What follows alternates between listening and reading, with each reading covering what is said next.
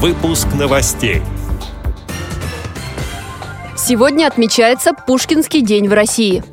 Министерство труда создаст рабочую группу по вопросам сопровождаемого проживания инвалидов. Курские активисты проведут Всероссийскую школу молодых лидеров.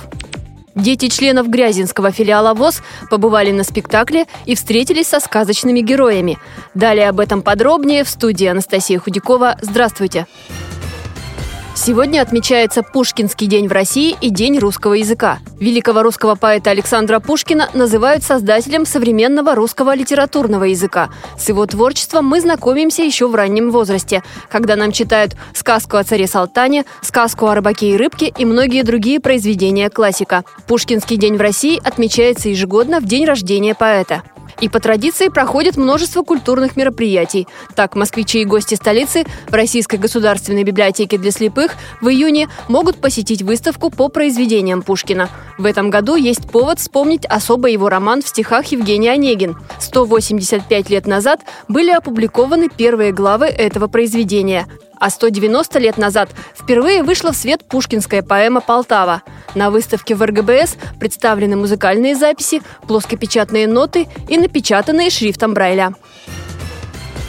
Пандусы для инвалидов будут устанавливать за счет взносов на капитальный ремонт, сообщает парламентская газета. Затраты на оборудование внесут в смету реставрации фасада, если собственники квартир примут такое решение. Соответствующие предложения содержатся в поправках ко второму чтению законопроекта. Кроме того, Министерство труда и социальной защиты создаст рабочую группу по вопросам сопровождаемого проживания инвалидов.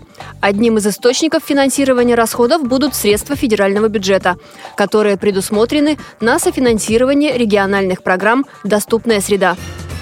Проект «Школа молодых лидеров. Точка роста» Курской областной организации ВОЗ стал победителем первого в этом году конкурса президентских грантов. Главное событие – проведение школ молодых лидеров в трех российских регионах. Их примут Хабаровск, Красноярск и Курск. Участники таких встреч – молодые и активные представители общества слепых, обменяются своим опытом и познакомятся с лучшими практиками. На повестке дня, в частности, будут современные технологии фандрайзинга, лидерская программа в НКО НКО и вопросы информационных стратегий. Также одна из актуальных тем для обсуждения в год добровольца в России – это особенности волонтерской работы с инвалидами по зрению. В планах у организаторов школы – проведение скайп-консультаций и дистанционная работа с авторами проектов из регионов, передает общественный корреспондент «Радио ВОЗ» Оксана Клецкина.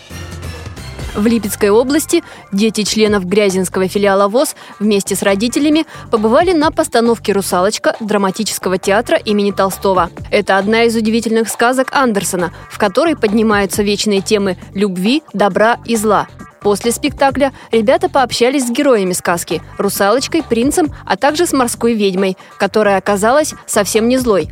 Поездку посвятили Международному дню защиты детей. А еще к этому празднику липецкие инвесторы подарили Грязинскому филиалу мультимедиа-проектор для проведения образовательных и развлекательных программ, сообщила председатель молодежного совета филиала Надежда Качанова.